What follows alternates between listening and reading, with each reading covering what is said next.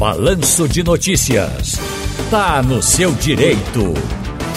Tá no seu direito, doutor João Bosco de Albuquerque Silva. Tudo bem, querido? Tudo bom, Ciro. Tudo direitinho. Saúde Cam... para você e para todos. Tudo Camarada, bem? sempre aparece um livro bom, uma série boa, uma dica boa com a gente conversando aqui. Eu vou logo adiantar que eu assisti, maratonei, uh, acho que é na, no Prime Video, rapaz, uh, The First Lady, as, as primeiras damas uh, fala um pouco né, das, da vida, das coisas entrelaçadas com a situação presidencial dos maridos de Eleanor Roosevelt, de Beth Ford e também de Michelle Obama, rapaz. É interessante, doutor João, é interessante. Maravilha. Bom, uma boa dica, Ciro. Eu vou, eu vou sim assistir.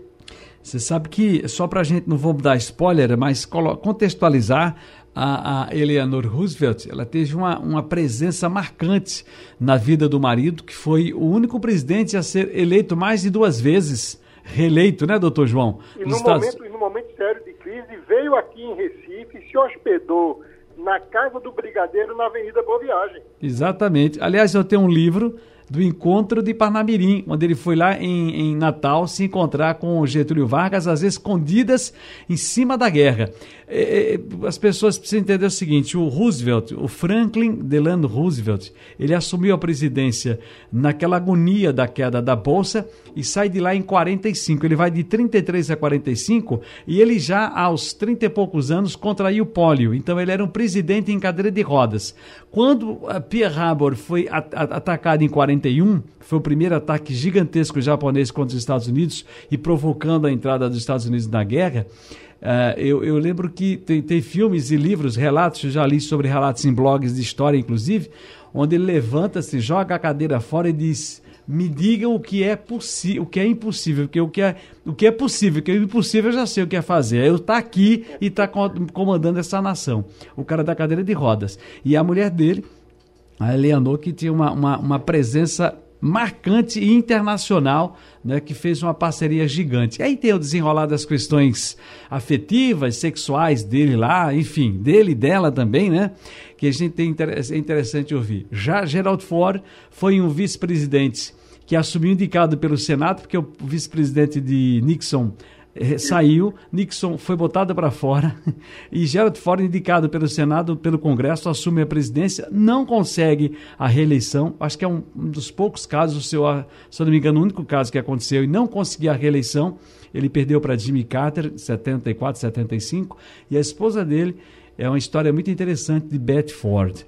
E depois vem Michelle Obama, aí a gente já é bem nossa, a gente já faz parte dessa história e sabe muito bem. São relatos maravilhosos, eu achei bem interessante, é uma boa dica, doutor João. Maravilha, e eu li a biografia de Michelle Obama, maravilhosa, maravilhosa. Uhum. Os cartórios de registro civil do Brasil mostram que nos sete primeiros meses desse ano, mais de 100 mil crianças foram registradas sem o nome do pai. Este ano foram registrados, este ano foi registrado o menor número de nascimentos para o período desde 2016. 6,5% do total de recém-nascidos no país tem apenas o nome da mãe na certidão de nascimento, doutor João. Queria que o senhor eh, começasse nos dizendo quais as perdas de uma criança, além das afetivas, quando não há o nome do pai na certidão. Ciro, é um, é um problema grave e olha que existe toda uma facilitação das maternidades com, com a declaração de nascimento para que a mãe e o pai possam registrar a criança. Mas no Brasil existe ainda um contexto ainda danoso e os efeitos para a criança são diversos.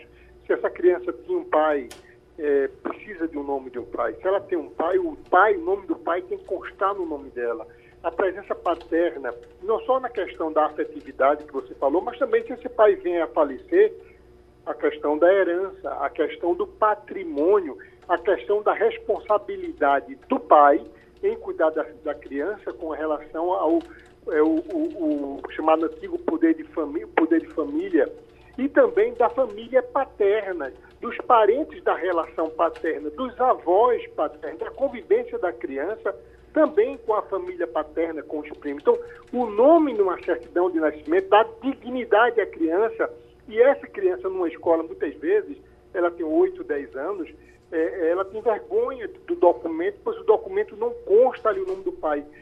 Para algumas crianças isso é um sofrimento, porque ela vê os coleguinhas com o pai e ela não tem um nome no nascimento. Então, as mães têm que procurar um cartório, muitas vezes declarar o nome do pai, pedir que o cartório chame, ou ingressar com uma ação de investigação de paternidade, para que essa criança, não o direito da mãe de fazer, a mãe não quer fazer porque ela não quer saber mais do pai, mas é um direito do filho de ter em seu nome o nome de família paterno. Agora, doutor João, essa mãe pede, aliás, pode, de que forma recorrer na justiça pela criança? Sempre, quando, quando se trata de criança até os 16 anos, a mãe é totalmente responsável e ela representa essa criança, ela ela está ali substituindo a criança que ela não ela é incapaz a criança. Então é o direito da criança que vai ser reivindicado pela mãe.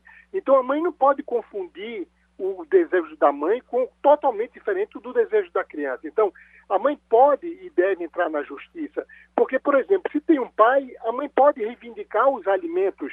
Sem o pai, o juiz não vai conceder jamais um, um, um alimento para essa criança, porque não sabe quem é o pai. Então, o exame de, de, de DNA, que é um processo de investigação de paternidade, muitas vezes ingressa já com acumulado com ação de alimentos, porque fazendo o exame confirmando a paternidade, automaticamente veja como muda a história da vida da criança. O nome dela será acrescentado o nome paterno. Na certidão de nascimento dela vai ter os nomes dos avós paternos que ela não tinha no seu documento.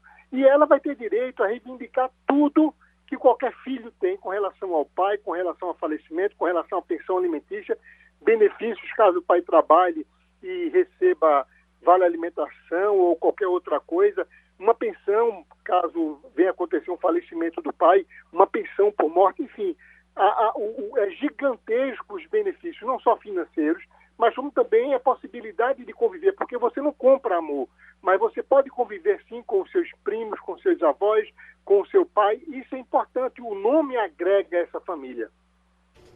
Doutor João Bosco de Albuquerque Silva, vamos puxar agora para outro assunto. Se o pai ou a mãe que abandonou afetiva e materialmente na infância ingressar com ação de alimentos na velhice, o que é feito, doutor? Vamos lá. O, esse é o procedimento que deve sempre um idoso, se um idoso precisa, um idoso necessita, ele deve ingressar com uma ação de alimentos contra os filhos, ou contra um ou contra todos. Agora, existem situações, Ciro, e, esse, esses alimentos vão beneficiar o pai, porque na, na velhice você tem gasto de remédio, você sua aposentadoria às vezes é muito pequena, não dá para você sobreviver com dignidade. Então, o filho é condenado a pagar os alimentos do pai, ou os filhos são condenados. Agora, existem situações em que o pai, quando ah, na condição de pai, de poder exercer o seu poder de pai, ajudar o filho, dar carinho, dar amor, e também ele poderia ajudar financeiramente. O pai se nega, o pai se esconde, o pai maltrata, o pai espanca a criança, o pai humilha a criança, tem situações variadas. Nesse caso, o pai fica velho e agora quer o filho banque alimentos para ele. Veja, ele foi indigno com o filho, ele foi irresponsável com o filho, ele foi perverso com o filho. Por que agora o filho vai ter a obrigação de, de pagar alimentos para esse pai? A justiça diz: se o pai, se o pai é indigno, aquele que necessita for indigno, ele não terá direito a receber essa, essa pensão, é, esse direito de pensão alimentícia. Eu tive um caso, Ciro, que o pai espancava o filho permanentemente e ele ficou doente, seriamente doente, e pediu para que o filho fosse o curador dele. O filho se negou a ser curador, porque ele não tinha nenhum vínculo de amor, de afeto, de carinho. Esse, esse pai espancou, deixou sequela não só física nesse filho, mas deixou sequelas na alma desse filho, que não tem uma imagem de um pai, de um homem decente. Então, tanto o estatuto da criança, do adolescente, ele, esse descumprimento de amor, esse descumprimento dos deveres de paternidade, faz com que o filho que tinha esse direito e não usufruiu, possa sim negar ao pai qualquer reivindicação que ele venha a pedir.